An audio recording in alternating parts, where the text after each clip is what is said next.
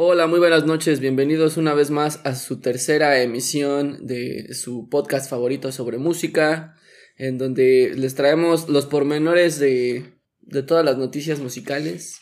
Bueno, no, no de todas, pero pues, de algunas, De ¿no? algunas. Porque de todas está muy cabrón. pero, por ejemplo, ahorita, ¿qué, qué salió hoy? Hoy fue lo de Britney, ¿no? Que ya el juez del caso de Free Britney, bueno, el hashtag Free Britney, ya le dieron chance de que pueda escoger a su abogado o, pues sí, su defensor, ¿no? Porque... Se supone que desde que Britney entró en esta fase autodestructiva, güey, obviamente entró su familia a ayudarle en, en, un buen, en un primer intento, pero desde ahí ya vino toda una acción legal que Sí, según las leyes de Estados Unidos, como que ellos Le cedieron todo a su le padre. cedieron todo a su padre y para hacerse cargo, ¿no? Tanto de el pedo ahí es como que se hicieron cargo no nada más de vigilarla o de cuidar que no se metieran pedos y todo esto, ¿no? Sino que le cedieron también También todo su dinero y todo lo que tiene que ver con la vida de, La de de Britney. Lo más hijos. cabrón es que ellos pues o decidieron que Britney no se podía embarazar más y le pusieron el dispositivo para que no se embarazara. Eso está muy cabrón, porque ya decidir a ese nivel eh, por la vida de alguien, pues no, creo que sí está...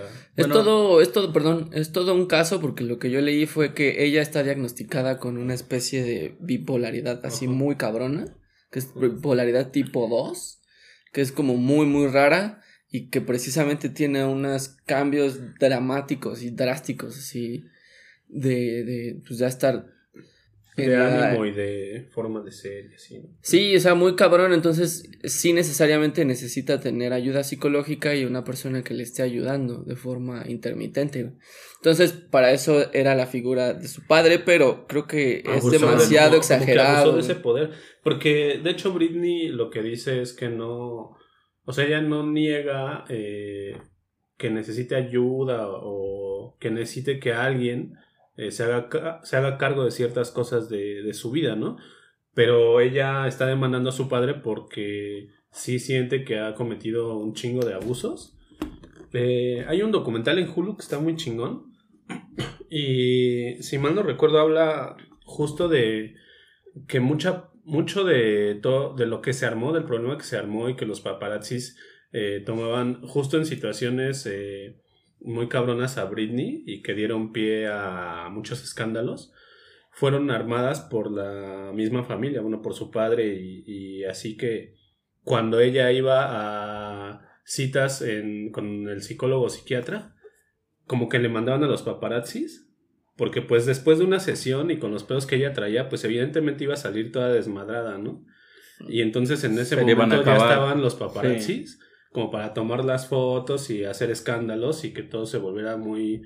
eh, pues un escándalo mediático que, que favorecía a su padre para poder tener la custodia de no nada más de del cuidado de Britney, ¿no? Sino de sus negocios, de su dinero, de, de sus giras y y de, de sus hijos. Sí, al final de cuentas lo que pretendía su padre era generar más ingresos porque él sabía que tenía derecho a todo eso y le convenía. Sí, ahorita lo que la demanda por la que bueno, la demanda que hizo Britney quiere no este quedarse a cargo ella de sus cosas, ¿no? Ella tal cual, sino quiere ella tomar eh, la decisión de a quién va a dejar a cargo de pues, de sus negocios y todo esto, ¿no? Porque siente que su padre está abusando muy cabrón de ella y la verdad es que sí. Sí, forzosamente tiene que tener un tutor que la ayude, que la asesore, por así decir, pero que no se pase de lanza. Y creo que sí, sí son muy atinados esos memes que dicen que Luisito Rey se queda chico comparado al papá de Britney Spears. No mames. Sí está cabrón, pero pues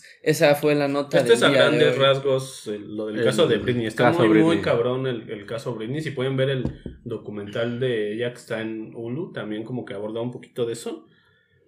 Y este, y pues para que se enteren más. No, y aparte, aparte ya es, es una cuestión de violencia de género, güey. Tal cual. sí, y ya los, los grupos feministas, pues obviamente ya están protestando. Y creo que era como lo único que faltaba para hacer que esta madre explotara. Pues sí, pero qué bueno que ya este, el juez le dio chance a Britney de. a mi divina diosa Britney. La- Como dice agrupación cariño, divina diosa. este, pues de escoger a su defensa, ¿no? O su defensor. Y a ver qué, qué más dice. Ojalá que todo salga chido. por- Sí, ojalá que le vaya bien y Britney. que, que arregle sus pedos para que. Para la, la princesa del pop. Y ahora vamos a hablar de el caso Just Stop. No, no es cierto. Tenemos otras notas musicales aquí, como eh, la nueva, bueno, la re- reagenda de Lebanon Hanover en México. Sí, reagendaron para el 4 de febrero. ¿vimos? 4 de febrero. del 2022. Así es. Se iban a presentar este año en marzo. Bueno, se iban a presentar desde a finales del 2019, si mal no recuerdo, creo que era por noviembre. Y lo reagendaron por lo de la pandemia. ¿El Después 19? dijeron que iba a ser. Ajá, 20, después, no, del 19. Después dijeron que iba a ser en marzo del, del 2020. Y e igual no, no se hizo. Y ahorita, pues, como que se pospuso ya todo esto. Y hasta apenas reagendaron para los que tengan todavía ese boleto. Tú tienes boleto, ¿no? No, yo sí fui. Es que sí esperé un buen tiempo, pero como veía que lo fueron moviendo y aplazando y aplazando y esto de la pandemia no acababa, pues fuimos a ver lo del reembolso y sí nos reembolsaron. Ok. Pero los que tengan aún el boleto, pues sí va a ser válido para la fecha del 4 de febrero, de febrero del 2022. Y no sé si vaya. vayan a vender, por ejemplo, los que nosotros fuimos a, a regresar para solicitar el reembolso, pues se abrieron esos Si espacios. los no liberan, sé si ¿no? vayan Porque a ya- eso y quién sabe a qué precio estén. Sí, porque, Porque ya era el concierto sold out, ¿no? Ajá, en ese tiempo sí, se- sí fue soldado. Ahorita no sé si cuánto vaya a subir porque, pues ya saben, impuestos. Y va a ser exactamente en el mismo venue, en el mismo Sí, lugar. en el foro indie, en el foro indie rocks. Vaya, vaya. Lo sigue trayendo producciones Eutanasia. De todos modos, no sé si toda, si se puede llenar todavía un recinto, ¿no? Tienen que también limitar las entradas. Probablemente Aún no han esos salido más detalles de eso. Bueno, Probablemente eso sí, esos la verdad no he visto no se cómo, a qué capacidad vayan a dejarlos. Y aparte este es hasta el 2022. Entonces, como todavía faltan algunos meses, no sé si para ese entonces ya puedan estar al 100%. Digo, lo de la pandemia ya es un tema en el que ya vas a tener, aunque tengas las vacunas, ahorita ya todos los que están vacunando, eh, pues ya es como un accesorio más el cubrebocas, ¿no? Que vamos a tener y los cuidados, pues también ya todo esto... llegó sea, para quedarse. Llegó güey. para quedarse. No sé en qué tanto vaya a modificar el cómo se realizan los conciertos, porque pues apenas están regresando y apenas este están vendiendo boletos para algunos que va a haber y pues prácticamente eh, vamos a ir viendo, ¿no? En estos meses cómo se va desarrollando esa, esa onda. Claro, pero es un hecho que, que tienen que mutar para seguir vigentes. ¿Ustedes sí han ido a alguna especie de concierto en auto? Como tipo autocinema, ¿no? Ajá, Sí, igual, pero sí, sí. vas así en tu carro y cada uno tiene su espacio. Ajá. Y ya, ya dentro del concierto sí te puedes salir, pero tienes como un lugar establecido. Cierta O sea, distancia también te, te Puedes marcan. nada más caminar hacia los baños o... Creo que sí, nada más hacia el baño. O Y orinas puedes en la llanta de tu carro. sí, eso estaría chido. No, pues quién sabe, estará chingón. Yo no me imagino así. Yo me imagino que así cuando que los artistas en vez de que- decir aplaudan, dicen toquen el claxon. Hasta chido Imagínate eso. cuando ya se avienta una rola así bien chida, en lugar de prender tu encendedor o la luz del celular, vas a prender las luces de- del carro. Los- las luces antiniebla, güey. Hay conciertos en los que Las sí exploradoras. necesitas. sí necesitas como que la vibra de la gente, ¿no? Y estar metido ahí hasta adelante. Sí, hay algunos que en los que sí no pasa nada si estás un poquito más lejos. Le quita y eso todo. era lo que chido. hacíamos casi siempre, ¿no? Cuando íbamos a, a los conciertos, tratar de Sí, estar lo más bueno, posible. no. Yo ya no tanto porque pues la edad chavo, pero Porque viejo. Ya no puedo. que viejo, pero. Ya me pesa. Pero antes sí, pues era estar hasta enfrente o así. Creo que el último al- en el que sí me metí hasta enfrente y al pues, pseudo slam que se armó fue, Fue Queen fue, en en el Soviet, 80, ¿no? fue en Soviet Soviet, que creo que fue, ese cuando fue 2019, creo. algo así. Eh, La, la última vez que vinieron al foro indie, que aparte de que es un venue chiquito, pues sí se atasca y, y Soviet Soviet es una de esas bandas que tienen unos shows como muy eh, acelerados y Muy intensos. intensos. Entonces, pues sí, estar hasta enfrente es estar en el, en el slam, ¿no? Sí, aparte, si fue en el foro Indie Rock, siempre está súper chiquitito, chiquitito, chiquitito. Además, será que como para unas 500 personas, menos, como menos, yo 300, creo. ¿no? El chiste es que pues ya se reagendó esta banda, afortunadamente para todos los que les encanta el post-punk. Ahí está y Queremos pues post-punk. para Punk. todos los que les gusta el happy punk también hay noticias. Acaba de salir eh, pues una, una nota que retoma un poco lo, el, el tema de Tom DeLonge y de Mark Hoppus, toda esta onda que hay con, con Blink-182 y con todas estas bandas a raíz de todo lo que salió del buen Mark Hoppus que desgraciadamente fue diagnosticado con cáncer hace dos o tres semanas. Bueno, en realidad no tiene nada que ver una con otra, pero. Fue pues lo que desató la conversación, por así decirlo. Pero desató la conversación porque, pues, amarillistas, ¿no? Ya sabes. Sí, pues ya sabes que en Nunca todos falta. lados buscan. Pero es que eso no lo habíamos mencionado porque fue antes de estos capítulos, pero diagnosticaron a Mark Hoppus con cáncer. Estuvo en el hospital y todo eso y pues está en tratamiento.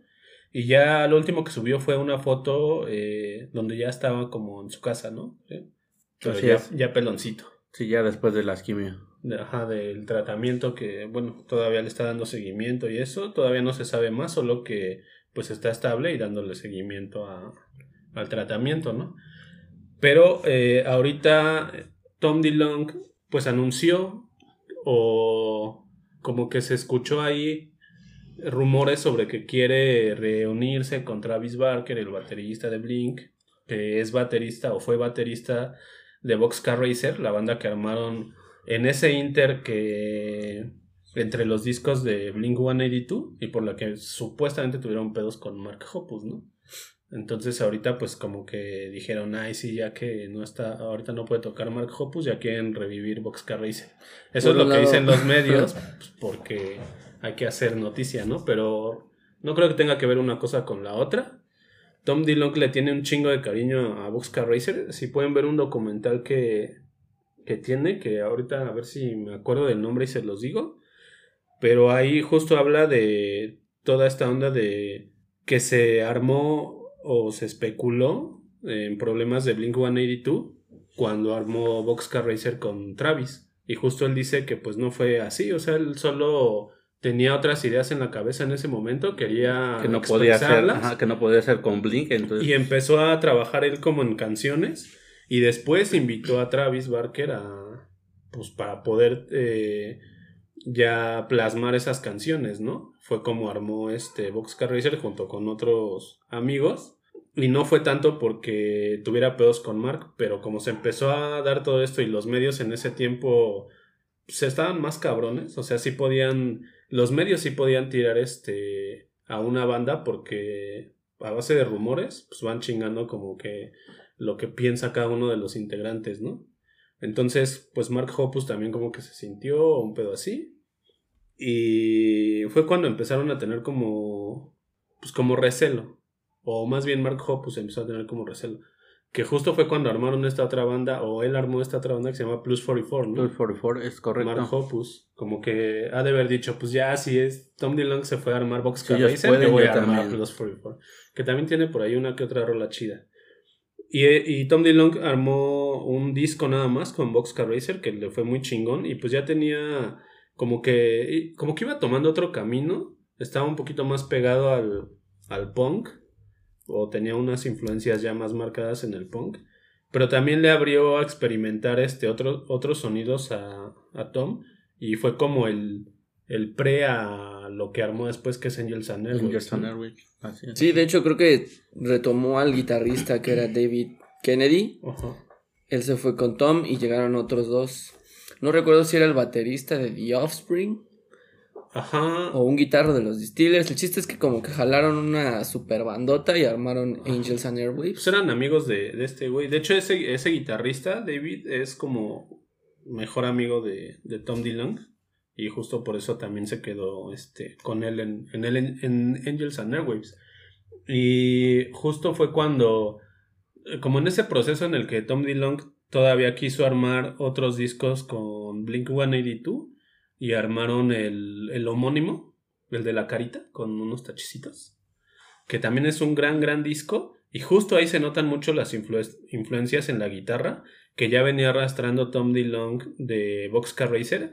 Y que también armó para Angels and Airwaves. Ahí se nota claro cómo, cómo ya traía otra idea musical Tom, ¿no? Sí, que se despegaban ya un poco de la idea del happy punk y como esta, pues, escena como chusca, medio haciendo mofa de otras bandas. Por ejemplo, yo me acuerdo muy bien de All the Small Things, que era prácticamente una mofa a todas estas boy bands de los noventas. y salían ellos mismos burlándose de NSYNC y de los Backstreet Boys. Entonces, siempre se asoció mucho a todas estas bandas de happy punk como con una onda muy tipo moderato aquí, ¿no? Que era como pues, para echar desmadre y no tan en serio. Y poco a poco le fueron subiendo un poco más el tono hasta que salió Boxcar Racer, que fue, pues sí, un gran disco, güey. Yo no sé por qué no, no, no siguieron con ese proyecto. Se quedó como en stand-by. Pues es que justo fue cuando, porque empezó a tener pedos con, en Blink, con Mark Hoppus por esto, porque los medios empezaron a decir, no, que se van a separar cuando vieron este nuevo proyecto, ¿no? De Tom DeLonge y vieron a Travis, dijeron, no, pues ya se van a separar, ya, no quieren a Mark Hoppus y que no sé qué. Y como que los medios empezaron a bombardear tanto que Mark Hoppus pues empezó a sentir como cierto recelo, aunque Tom le dijo que pues no tenía, o sea, que no, tenía nada que ver, o sea, él nada más había escrito algo, tenía como... Quería plasmarlo, las ideas que tenía. Ajá, e invitó a Travis a, a tocar la batería, ¿no? Y de ahí fue como que empezó a resquebrajarse Blink 182 y te digo, regresaron a armar todavía, creo que fueron otros dos discos. Uno es el del homónimo y el otro fue el Dogs no sé qué. creo que salieron dos discos más, pero ya sin Tom. Esos, no, esos sí fueron con Tom. Pero ya traía, él traía como otras ideas. Te digo que empezó a plasmar como otras ideas en la guitarra de Blink. Y después de ahí, como que él mismo dice, de hecho lo dice en el documental que les menciono, a ver si ahorita todavía no, todavía no recuerdo el nombre, pero justo dice que no, que como que ya no cuadraban igual las cosas con, con Blink y ya fue cuando él decidió irse. Y después sí ya armaron otros discos ya nada más Travis, Mark Hoppus e invitaron al este, al guitarrista de, ¿cuál fue el de NoFX? No, ¿ah? no. Fue de Ah, ya no me acuerdo, pero invitaron a otro. A otro pues nada más son, son ellos, lo que es este. El Tom, Travis, y David Kennedy, quienes No, los de Blink, el actual Blink. el actual Blink es este, Matt, es que es Matt Esquiva, el otro guitarrista que entró a sustituir a Tom Dillon, pero no me acuerdo en qué, de qué banda es. Se me fue el nombre. Pero pues ya es cuando él entró y, armaron ahorita, creo que llevan dos discos, ¿no? Sí, aunque obviamente, obviamente ya no fue lo mismo. Creo que a pesar de que le fue pues medianamente bien en las críticas, pues obviamente ya la generación del happy punk pues ya había crecido bastante. Y hoy en día pues lo que hay es trap, reggaetón, rap. Sí, mira, este... Y perdieron mucho pues como el, el, el, el momentum que tenían de hace 15, 20 años. Yo sí le voy a que si regresan a armar Boxcar Racer, va a ser un gran disco. Sí, de acuerdo a lo que dice la nota, apenas salió el día de hoy, eh, de acuerdo a una entrevista que dio en Enemy, el buen Tom dijo que sí tenían material que, habían que había quedado este, ¿Ah, guardado de esa época. O sea, cuando hicieron las primeras canciones y los demos para el primer disco de Boxcar Racer, hubo algunas que quedaron fuera y le preguntaron que qué iba a pasar con este, este proyecto y le dijo que no, no lo había pensado porque pues tanto David como Travis pues están súper ocupados con sus proyectos, pero que sí tenían material archivado ahí desde hace pues prácticamente 20 años, no sé cuánto tiene Boxcar Racer, que fue en el 2002. Fue, en 2002. Ya casi cumple 20 años ese disco.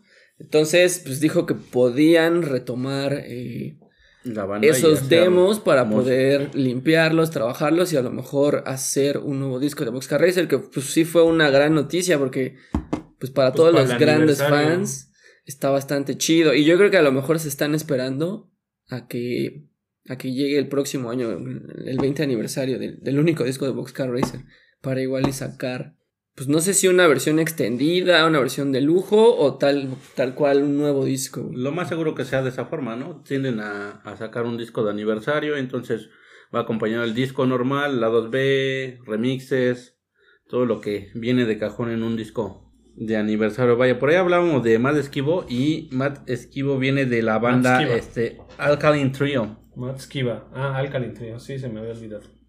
Pues ese güey fue el que vino a reemplazar a, a Tom DeLonge. Pero pues no, no sé. Nada que ver, igual no, no tienen la... De por sí ya lo, cuando regresaron, cuando se reunieron, no era así que Blink-182 ya no traían el mismo punch que traían antes. Ya Se no- estaban se nota, viejitos. Y aparte se nota mucho en los conciertos. están bien. Pues bien X, ¿no? Sí, yo estaba viendo los conciertos, los últimos que, que retomaron de la gira de cuando regresaron y la neta no, la banda la ves así toda apagada y antes no, antes era toda la banda haciendo slam, Sí, pues aventando eran- cosas. Éramos la generación de Blink 182, pues éramos los, los chavos que teníamos 15, 16 años en ese entonces. Sí, era nuestra banda. de- Y ya ahorita la mayoría de la gente pues ya tiene hijos, ya se casaron, ya están en otro pedo. Y pues no sé, la mayoría de la, la chaviza ahorita anda en, en- en otros géneros que no Otros son precisamente el happy punk. Entonces también era, era un poco ya medio Muy de forzado, pena ¿no? Ya era ajena muy ver a, también. a- a- a Mark Hoppus cantando canciones de adolescente cuando este güey ya tiene casi 55 años. También era un poco... Pero es que justo Raro. las canciones que escribieron para estos discos donde ya no está Tom Dillon, pues siguen hablando de cosas así, güey. Y ese es el pedo justo con Blink, como que no... No maduraron esa parte. Ah, Y por eso es que a mí me gusta y soy muy fan de lo que ha hecho Tom DeLonge porque el camino que tomó le llevó a crecer este musicalmente muy cabrón, digo, pues como persona no sé cómo si siga siendo así, ¿no? Pero también... Pero musicalmente sí creció muy cabrón y en Angels and Airwaves sus discos están o sea, no son una revolución musical ni eh, descubrieron el, el hilo negro de nada, ¿no? Pero sí se nota mucho cómo creció Tom y que quiso tener otro camino. Pero también hubo un momento en el que este chavo también dijo, ya no quiero saber nada de música, voy a dedicarme a buscar ovnis. Y también como que se tomó su, su año sabático. Sí, también estaba trabajando ahí cuatro. con, Pues con es que la NASA, ¿no? hacer, es que empezó a hacer otros proyectos, no nada más este lo de los ovnis fundó una compañía que se llama To the Stars. Sí. y esta compañía lo que hace es como involucrar muchos proyectos de arte entre ellos y justo cuando él crea este proyecto que se llama Angels and Airwaves lo crea no nada más musicalmente sino empieza a trabajar en unas películas que pues en las que arma los soundtracks con su banda Angels and Airwaves que están por ahí. La película creo que se llama Love. Y este igual búsquenla si quieren el soundtrack también está muy bueno y luego armó con Angels and Airwaves un como cómic musicalizado por Angels and Airwaves pero el cómic se llama Poet Anderson y justo es como la historia de un eh, si mal no recuerdo es como un chavo que sueña y tiene que ver como con pedos de pesadillas y así. Sueña, ¿no? sueña y sigue soñando. No, o sea, la duerme soñando, ¿no? Con los ojos tan sí, plenos y despiertos. Ajá. Tiene que ver con pedos de pesadillas y eso. Pero es, pero es un cómic. Es un cómic. Y pues ese también lo venden aparte y todo. ¿Es Entonces- un comic of age? Nah, no es cierto. Entonces, justo todo, todo. O sea, trabajó en muchas cosas, no nada más en Angels and Airwaves. De ahí también viene lo de que se obsesionó mucho con el espacio y empezó a buscar como vida alienígena y todo esto. Y trabajó, como dices, con, Con, con, la, la, NASA. NASA. Y pues. No, al revés, no- al revés, güey. La NASA trabajó con él. ¿Ah, sí? Sí, ¿En qué? la ¿Qué NASA hicieron? lo buscó. ¿Ah, sí? Yo sabía que esto, bueno, sí sabía que estuvieron juntos la NASA y él, pero no sabía quién había buscado a quién. Tenían una relación de la NASA. La NASA con- no es cierto. Pero bueno, ya desvariamos mucho del tema que era la reunión de Boxcar Racer, que pues básicamente es nada más eh, pues la reunión esperada entre Y- Travis Barker, y a final de cuentas solo David es Kennedy. especulación. Todo queda ahí porque no han dicho nada concreto. Ojalá que sí, ojalá que sí. Y ojalá que también Mark Hoppus se, Se aliviane. se aliviane y, pueda vencer al cáncer, porque sí está, está muy cabrón esta, esta noticia. Sí me dio un bajón cuando yo la leí. Sí fue como un golpe al corazón. Pues es que era de nuestras bandas Crecimos de con- adolescentes. Con Sí, esas pues el disco también del de Boxcar Racer a mí me, me marcó muy chingón. Sí, como, como no recordar, eh, por ejemplo, esos eh, soundtracks increíbles de American Pie, que Uh, traían varias rolas de de Blink 182, que eran pues básicamente para echar desmadre cuando estabas chavo. de chavos para chavos. Pero en fin, ahí ya se terminan pues las notitas del día de hoy y empezamos con el tema que va a ser discos tributo. Yo pensé que ya íbamos a acabar el podcast. Sí, bueno, ya, ya se acabó, muchachos. Muchas gracias, por Gracias, esto. nos vemos en la siguiente emisión. Pero no, seguimos aquí otro ratito con algunas recomendaciones de discos de tributo. Cada quien trajo sus A ver, temas. porque ya no sé ¿Quién quiere, ¿Quién quiere empezar, muchachos? Pues empiezo yo si gustan. Empiezo Va. yo. Por ahí Échate. traemos unas recomendaciones de discos tributos. Y nos vamos a nada más y nada menos que a Ciudad Satélite. Con la ya conocida banda Café Tacuba. Banda ya Los Tacubos. viejísima banda de antaño. Y nos remontamos nada más y nada menos que al año 2002. Precisamente ha- hablábamos de Boxcar Racer y su disco que salió en este año. Y en este año Café Tacuba lanza un EP, el primer EP que lanza porque anteriormente ya había trabajado discos, pero eh, en una gira que hacen en Chile se les prende el foco. eh, después de terminar un concierto, este José lo sale a la calle y lo reconocen al compa. Entonces unos tipos en carro le, le gritan, Café Tacuba vale calampa. ¿Qué es que calampa es, es, es un hongo, un hongo chileno. Pero ellos eh, usan, es un chilenismo. El vale calampa es un chilenismo que se refiere a Chinga tu madre. no vale nada. no, no sé. Pues más o menos, güey. Sí le atiné. Pues más o menos. No, vale calampa se refiere a. Es un chilenismo que tienen que dicen no vale nada. Entonces en ese. En ese entonces le dicen Café Tacuba vale calampa. Entonces a raíz de esto, ellos hacen un EP Es con como- cuatro canciones. Mucha gente, ¿no? Ajá. Tributo a, ¿Cuatro a los canciones? tres. Cuatro canciones contiene este EP. Eh, entonces nada más este. Tienen cuatro canciones de las más famosas que tiene el grupo chileno Los Tres. Mm. Que no son tres realmente.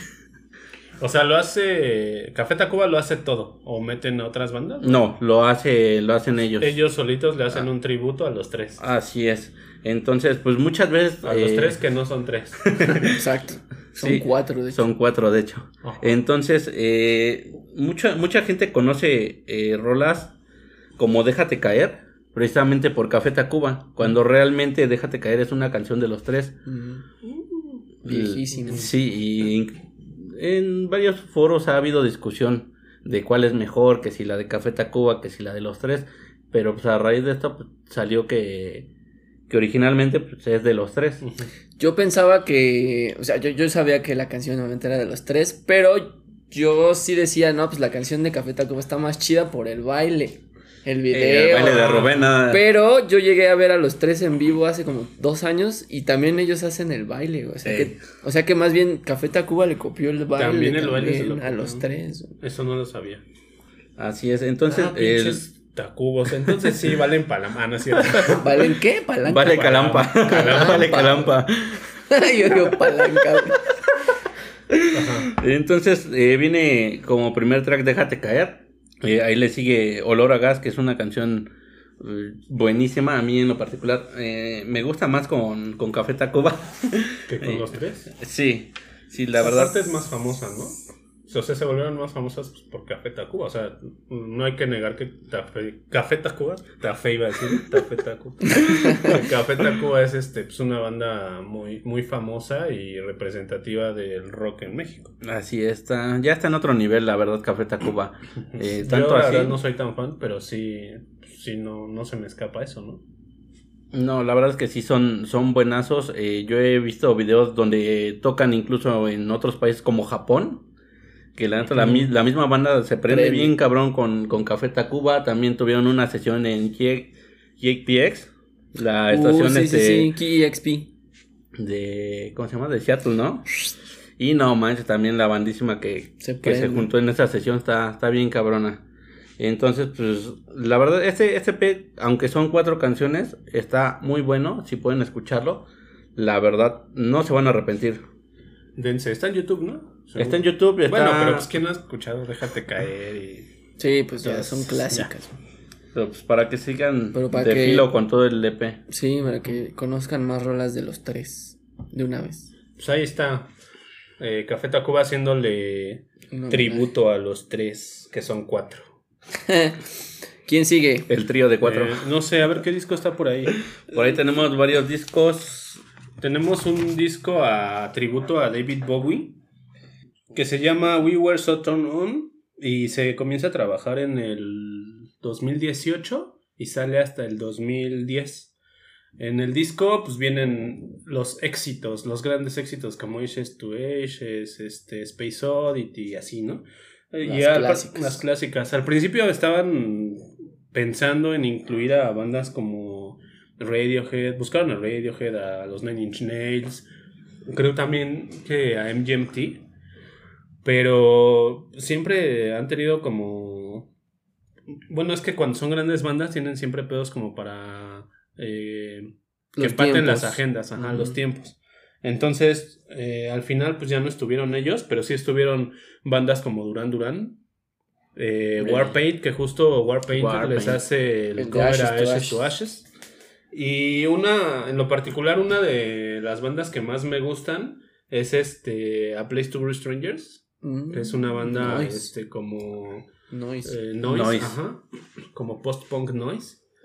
Y ellos hacen, bueno, son parte de este tributo a David Bowie. eh, y es una de las canciones que, que más me gustan de ese disco.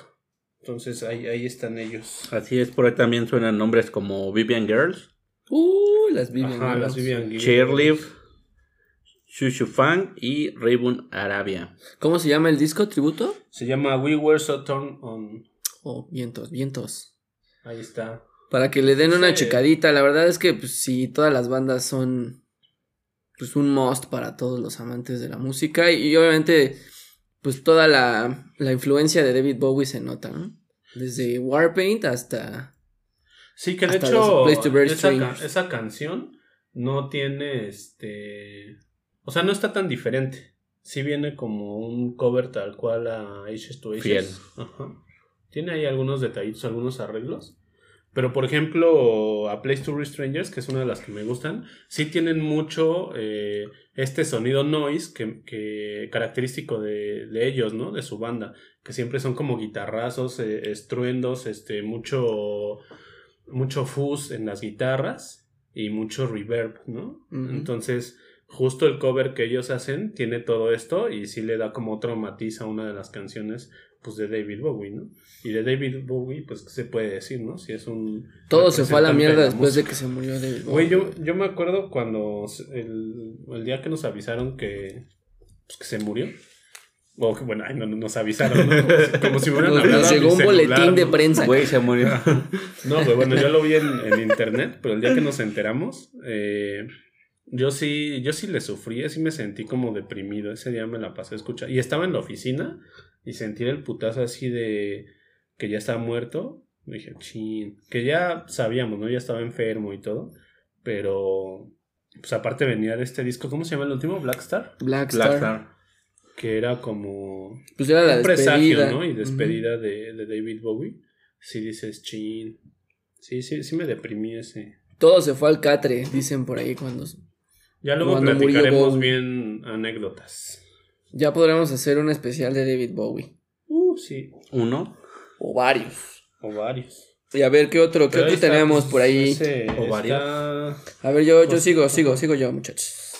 Abran, abran paso, ¿no? A ver, háganse lado. la- Ahí les va. No, yo traje igual eh, tres, por así decirlo. El primero, pues obviamente no lo puedo dejar fuera, es de Nirvana. Es un tributo al Nevermind, se llama Newer Mind. Y salió hace exactamente 10 años. Eh, ahorita estamos ya casi festejando los 30 años de Nevermind. Pero hace 10 años la revista Spin se, pues, se aventó pues, todo el paquetote de, de juntar a varias bandas que pudieran hacerle un cover a, a todas las, las canciones del Nevermind, que pues, son clásicas, güey, todas son clásicas. Entonces juntaron desde Amanda Palmer hasta Emma, a los Meat Puppets. Emma Stone. Emma, uff. No, una chica que hace como una especie de pop experimental. De hecho, ella, ella se aventó una de las más cabronas porque se aventó Endless Nameless, que es la última canción. Ay, cabrón. Está muy rara, está rara, está, está la, la- Todo chica o la rara, la canción. La canción. Las dos están muy bien.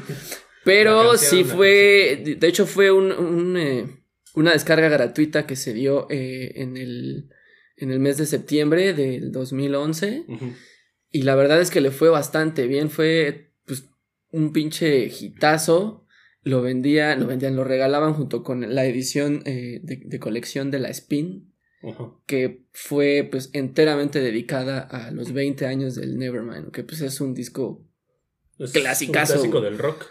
pues sí, vino a cambiar prácticamente toda la historia del rock que conocemos hoy en día y pues está bien chingón, güey, ¿qué se puede decir? Pues están los Están Midnight los Juggernauts, Los están Puppets que los son Baselins, siempre han estado bueno, grandes amigos de Nirvana. De- del buen Kurt y pues ellos se avientan pues la clásica, ellos abren el disco con Like Smells Teen Like Teen Spirit. Spirit, le hacen una especie de campirano muy al estilo de los Meat Puppets. Pues es que también está ahí Charles Bradley.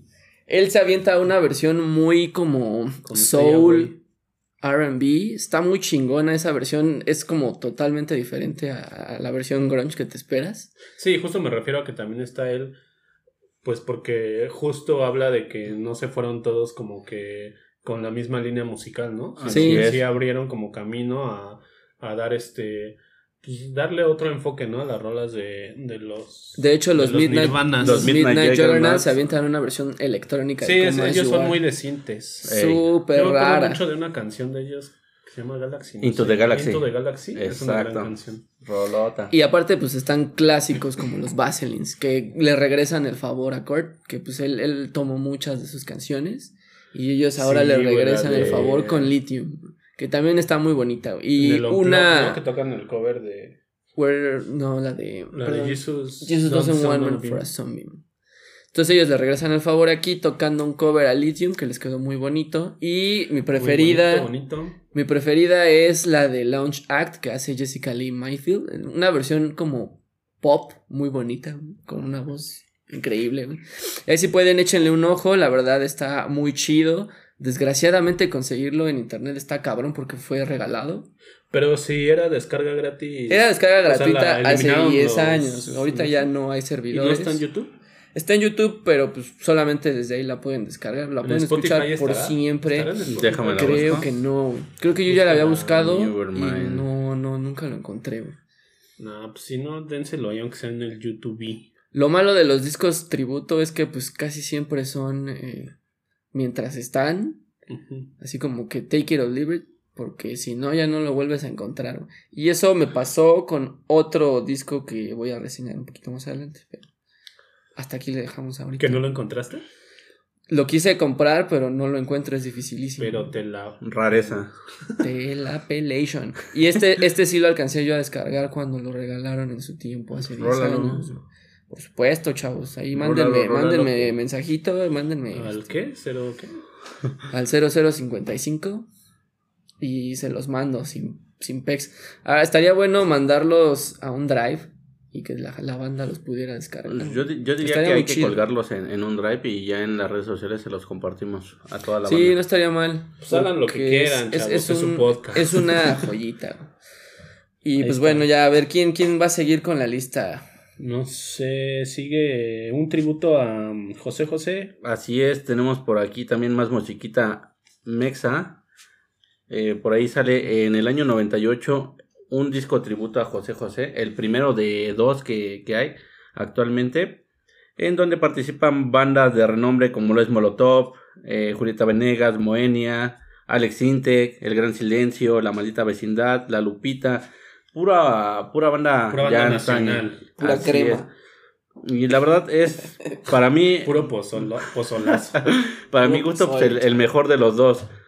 De los dos discos que, que sacaron. Este salió, como les comento, en el año 98. Y en el 2013 sale el tributo número 2. Es el clásico que tiene a José José como el principito. ¿no? Así es. Y alrededor nada más van. ese es el mejor para ti. Sí, sí, la verdad es que O por, por las bandas, por las bandas que tiene y por la interpretación que, que hicieron, eh, se me hace el mejor. El, Pues Todavía el- estaba Moenia, güey, cuando eran un boom Cuando de la electrónica así mexicana. es. Cuando yo no aguantaba y la extrañaba. Cuando eran cuando eran la versión mexicana de Depeche Mode. Sí, güey, la neta es que hubiera sido una gran banda Moenia. Traía pues, referencias musicales bien cabronas. O sea, la neta lo Eran como un bien. gran representante Pero del después, synth pop, ¿no? sí, del synth pop. Un, repre- un gran y digno representante en la escena mexicana, ¿no? Ya después se hicieron super poperos y valió gorro, pero todavía en ese Pues entonces también, estaba ajá. chido. Pues es que la industria musical también era otra cosa Sí, en ese sí. tiempo, ¿no? Estaba- El Beto Cuevas. Beto Cuevas también Uh. sale ahí. ¿Y ese fue nada más Beto Cuevas? Beto? Cuevas, no, Beto, Cuevas solo- solo interpretando la nave del olvido. Y el Alex Sintek ahí que está este cancelado. Sí, la verdad es que eh, el disco está, a, a mi parecer, eh, se me hace el mejor. ¿Por qué? Porque tiene los, los mejores hits que, que tuvo José José en su momento, como lo es Lo Pasado Pasado, El Triste, Payaso, Gavilano Paloma, Volcán, Amnesia, Amar y Querer, entre otros tantos trancazos que la verdad se lleva ahora sí que los reflectores el primero. El segundo pues, sí tiene igual buenas bandas, como lo es Torre Blanca, como lo es este, ¿cómo se llama? Estos güeyes de... Ah, estos pen- olvido. Pero ¿por qué les dices pendejo? No le digas así. Eh, moderato. Eso que se me fue su pinche su nombre. Ahí también participó esta chica, la del del 2000. Mm, Natalia Lafourcade, así en el, en el segundo disco ya participa segundo. Natalia Lafourcade. Sí. Eh, está Carla Morrison, Panteón Sí, en el Rococó. 98 todavía estaba chiquita, ¿no? Más todavía. Más. De hecho, ya ella salió de un concurso de estos tipo, este, como de la voz, pero para niños. Ajá. Y ya de ahí como que brincó hacia el, el rock alternativo. No sé si llamarlo rock alternativo porque nunca lo fue, pero... Que también batalló un montón, ¿no? Por lo mismo de que cuando empezó, empezó con el pop. Ajá, más bien era pop. Y la verdad Pues es sí. que ella venía. Pop rebeldón. O sea, pero sí quería hacer música tan cabrón. Porque ella estaba estudiando en el Fermata, tengo entendido. Así es. sí. Eh, bueno, escuela de música de aquí de, de México. De ¿no? la muy, ciudad. Muy famosa, de la Ciudad de México. Y de ahí como que... Que por cierto también de ahí salió, se salió-. Ajá. Se salió porque justo ya quería entrar en el rock y fue cuando sacó el primer disco. Y le costó como un poquito de trabajo ese cambio a lo que hace ahora, que está muy, muy Así chingón. es, no fue tan. También lo primero estaba en chido, su pero momento sí no fue tan más aceptada porque estaba enfocada más a un poperón. público más poperón. Entonces, pues, incluso yo, yo recuerdo que le invitaron a tocar al Vive Latino y, Y no aguantó, la neta. Porque buscaba hombres de París, ¿no? no, le fue muy mal. Porque sacaron a Marta era una lombriz.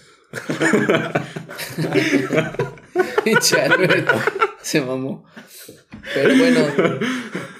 Son dos discos entonces. Y en el segundo viene esta Natalia Lafourcade. Natalia Lafourcade. Así es, en el segundo ya son bandas más, más contemporáneas como son los Daniels, como lo es Torreblanca, los Claxons, los Uh. Bunkers, como les decía, Moderato, e incluso viene Hot Dog, Hot Dog, que es ah, una banda igual poperona. Con J, ¿no? Así es, Sí. empieza con J Hot Dog y por ahí pues mi favorita Paté de Foie, que Esa son unos buenazos también. Esos chicos de Hot Dog era una morra y un chavo, ¿no? Ahorita Pero te- no, no- no recuerdo Haciendo bien. un hot dog. Y creo que esta morra antes había hecho una canción con Café Tacuba que se llamaba Chale. Que fue también un No me acuerdo. madrazo. De esa sí no me acuerdo. Pues ahí están. Pues ahí está, denle al, al primer disco que es el que más le gusta a Albert York. Ya si quieren, se dan el segundo tributo a José José. El segundo dense con Paté de Foie, la verdad. Ah, ya. Vaya, vaya. A ver, vámonos un poquito rapidín porque ya se nos está yendo el tiempo. Eh, otro disco sería eh, un tributo a... Ah, pues hablando de Moenia y exponentes del synth pop, pues vamos a meternos con un poquito de Depeche Mode. Eh, este disco, el For the Maces, Music for the Mass. No es el For the Maces. Ah, así se Eh, llama el disco. El disco tributo a Depeche Mode es Va, For va, the va. Maces y justo hace referencia al Music Al for the Music Maces for the Maces. de Depeche Mode, ¿no? Es un disco este que salió en el 98 y en realidad está mm, pues como dedicado eh, por decirlo de alguna manera a Martin Gore eh, que es como el, el principal compositor de, de Depeche Depeche Mode. Depeche y guitarrista y toca sintes y todo el pedo, ¿no? Entonces, esta banda que se llama Good Lives Underwater, que viene en el tributo, como que empezó a mover ahí cosas para, para reunir otra- a otras bandas, a otros grupos, eh, y armar este un disco tributo a, a Depeche Mode, ¿no? Eh, Que está como- bien bueno, ¿eh? Sí, está muy bueno. Como les digo, viene pues, esta banda Good Lives Underwater. Viene este, los The- Smashing Pumpkins. The Cure. The Cure, güey. Que pocas veces The Cure se lanza a hacer este temas de otras De bandas. otras ¿no? bandas, Y más cuando pues, ellos- ellos son contemporáneos. Yo creo que pues, ahí existe ese respeto, ya sabes, entre los contemporáneos. También están los Deftones, güey. Sí, por ahí están los Deftones con To Hate and To Hold. Así es. También está. Rammstein. este, ah, Ramstein este, es el que hace. Cierra el disco con Stripped. Stripped. Y está también Goose Goose con Monu- Monument. Está Failure. Hoverphonic Failure con Snake the the Disease. Eh, y. The Locust. Órale, sí hay, está hay- bueno. hay varias bandas buenas. No sé si en realidad las pudo juntar Good Lives Underwater o pues ya al final se enteraron de que iba a haber un tributo de Patch Mode y pues ya como que se animaron a, a entrarle porque justo de los que se enteraron fue también Marilyn Manson y este y los Foo Fighters que querían estar en el tributo de, de Patch Mode pero por lo que platicábamos hace rato como con David Bowie este las agendas no como que no cuadraron y ya no pudieron dejaron Los fuera, dejaron fuera. Chale. Los abrieron.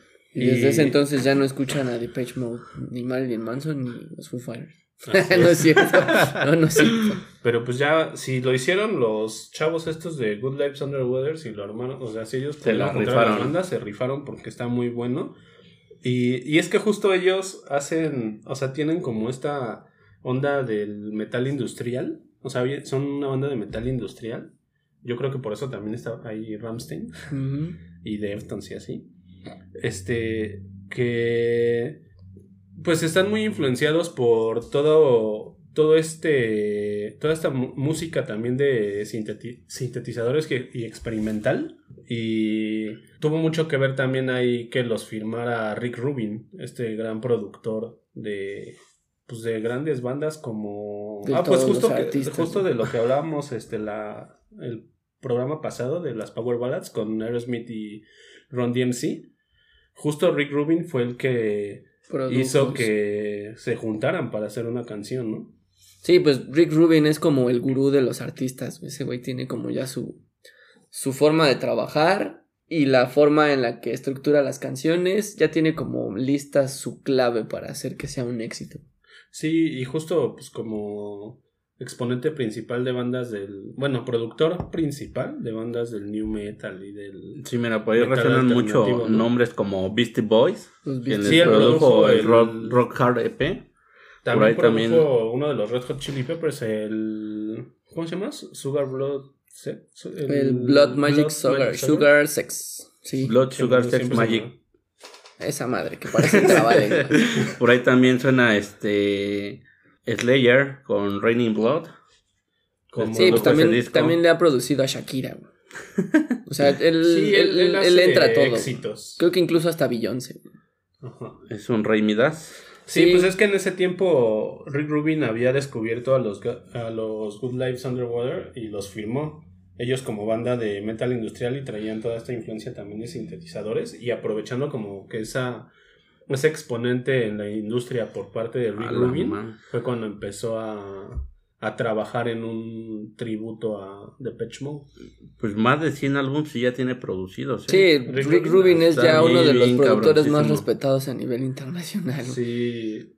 O sea, eh, sí Slayer. tiene, tiene cantidad produjo de discos. Mick Jagger, ¿no? producidos. De gente muy famosa de Johnny Cash, güey. Metallica Sí, también. está cabrón. Sí, el... Le llaman el gurú, porque saben que si grabas con, Porque saben que con Rick Rubin va a pegar. Hasta Audioslave. güey. El primer disco de Audioslave, ¿no? Ey. Bueno, no sé si los demás, pero del primero sí.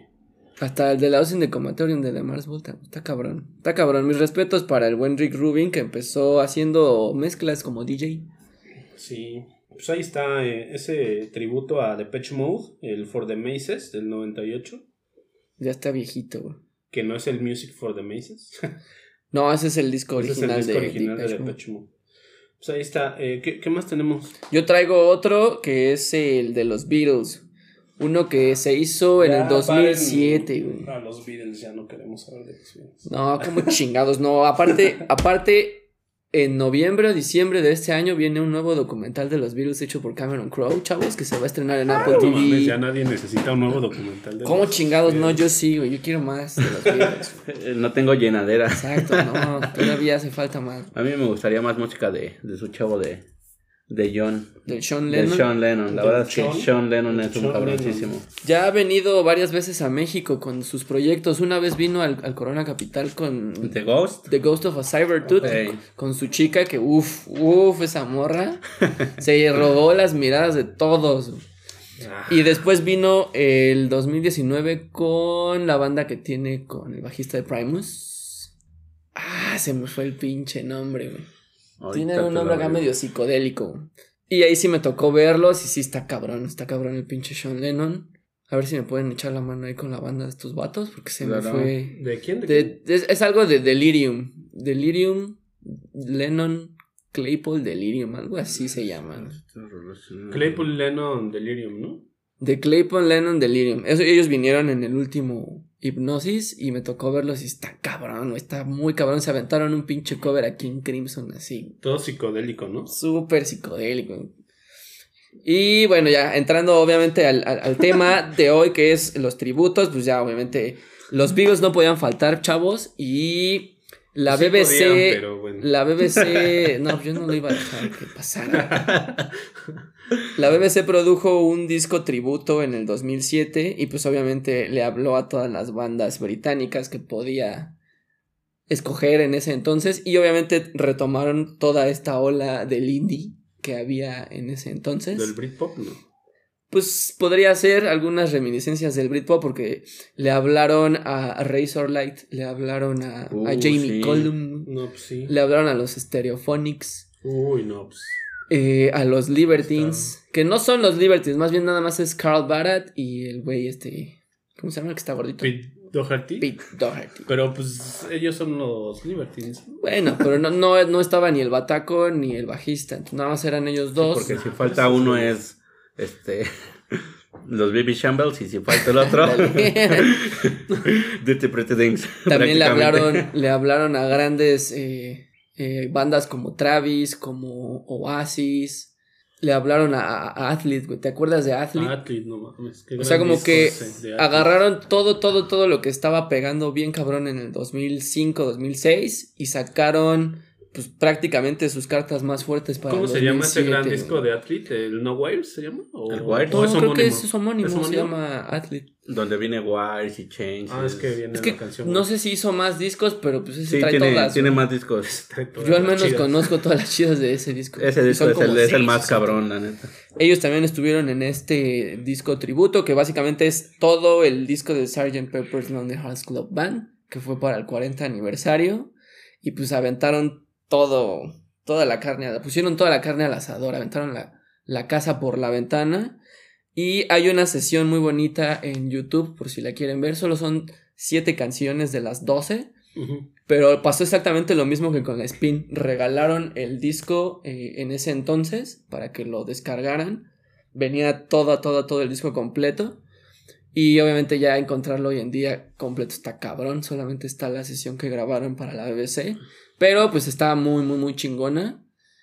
Ahí sí, si se quieren adentrar más a- al mundo de los Beatles, pues este es como el disco. Es como de los mejores discos de la historia.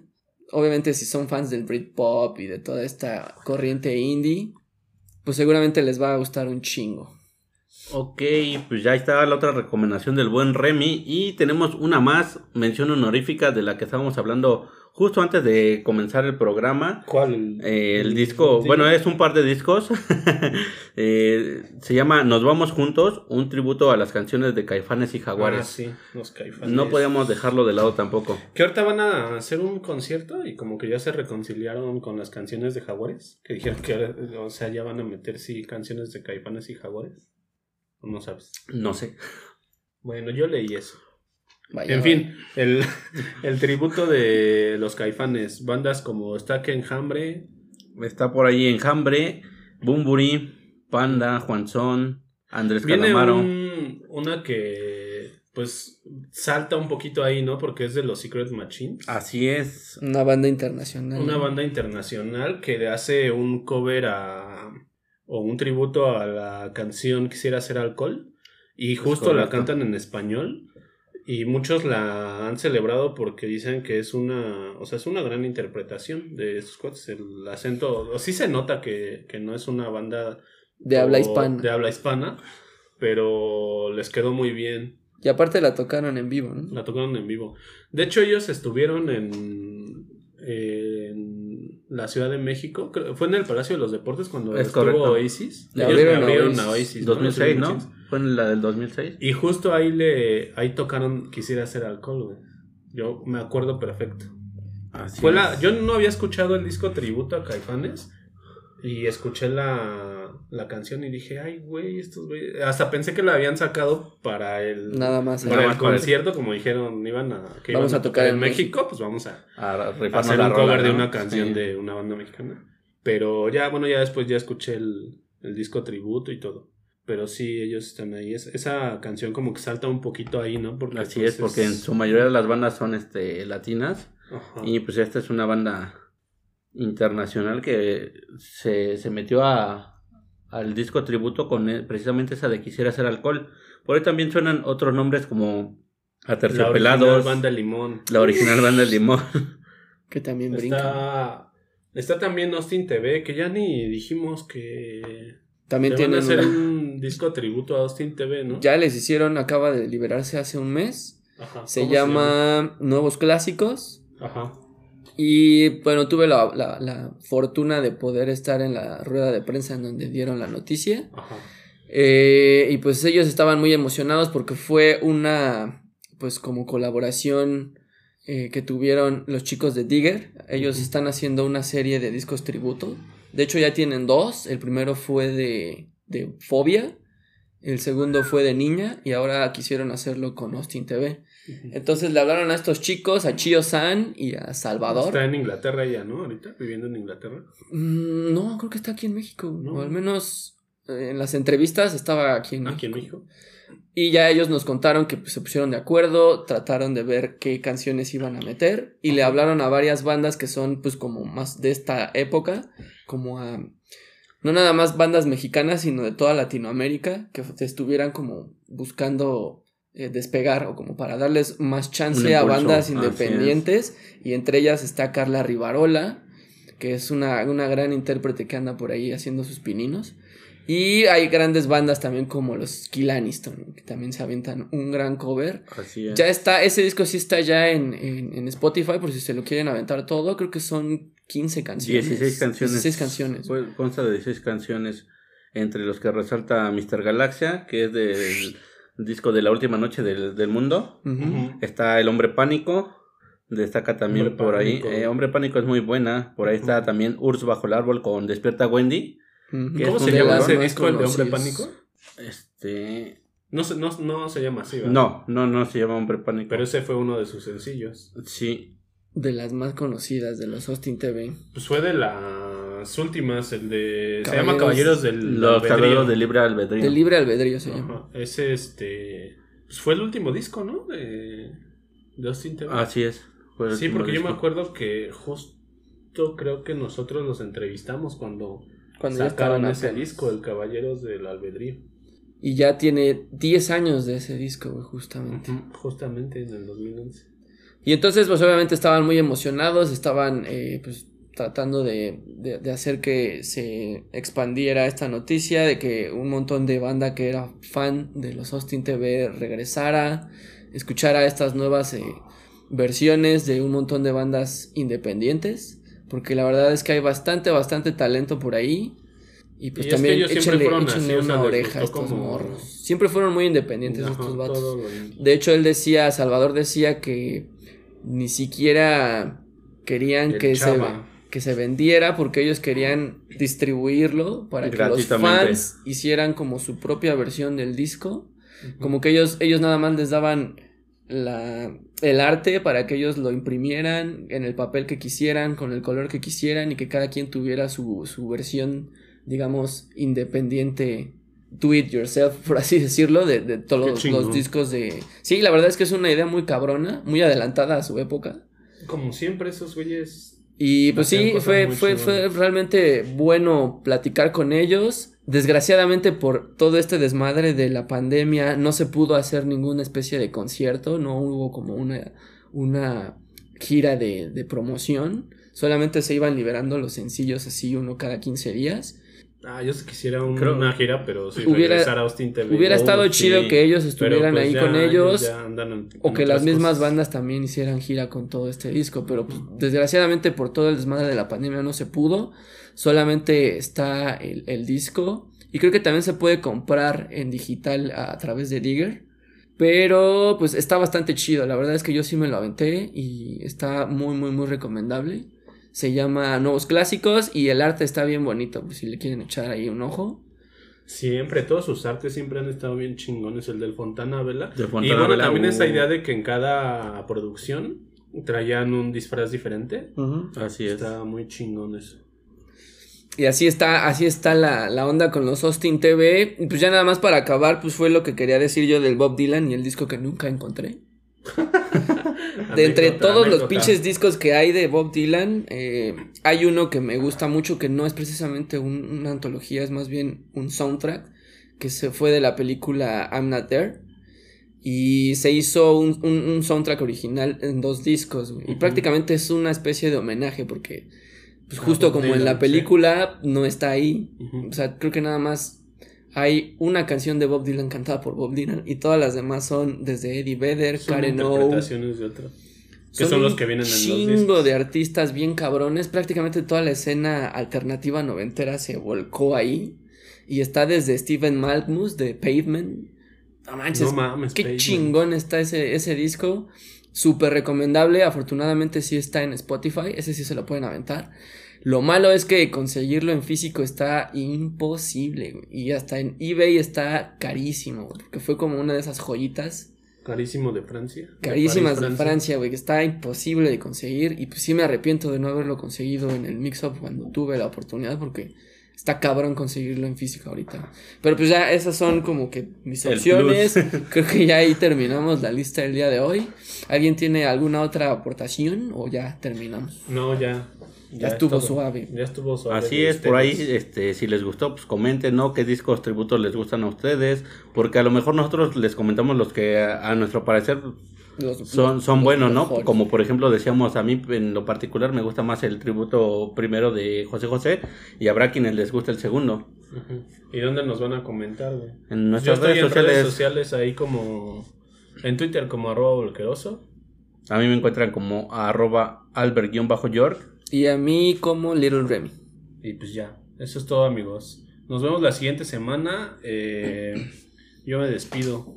Pásenla chido. Pásenla chido y Váyanse pues, a vacunar. Si se Apenas vacunan, vimos una imagen. eh, bueno, yo vi una imagen. Creo que fue de Naucalpan, si no me equivoco. Que estaba vacío, sí. güey. Vacío. No, ya después dijeron que sí se llenó. Pero pues, porque yo creo que. Ya después vieron la nota y ya, órale. Todos corrieron a vacunarse. Sí se llenó, ya después un montón de gente subió fotos en Twitter. Ah, Pero sí dicen que le está pegando duro, ¿eh? Sobre todo a nosotros, los treintañeros. Ahorita sí, no. Que les está pegando duro la vacuna. Que ya ni a los, a los viejitos, ni a tus papás. Que Pero ya es ni que decían le- nada. a ellos le estaban poniendo que el- eh, entre la Pfizer y la Sputnik, ¿no? Que según son las que menos reacciones tienen. Ah, bueno, eso sí. es- es- eso es y justo cierto. por la edad también estaban poniendo eso. Y ahorita están poniendo la AstraZeneca, y sí dicen que sí pega chido, güey. Por eso dicen que también se tomen un paracetamol después de ponérsela porque sí te tumba. Pero pues a ver, a ver es qué que tal nos miedo, va. pero no, no, no es cierto. No, pues miedo no, nada más tomen sus precauciones, chavos, chavas. Sigan usando Y- cubrebocas, sana Y distancia. vacúnense. Y pues nos Para vemos que la después próxima podamos echar semana. la- el perreo intenso. Ya, Ya. después van a, los vamos a invitar a cabina. Nos invitaremos ya nada más que pase este en la tercera ola, güey, porque ahí viene. Ahí viene, ahí Sale. viene. Nos vemos. Adiós.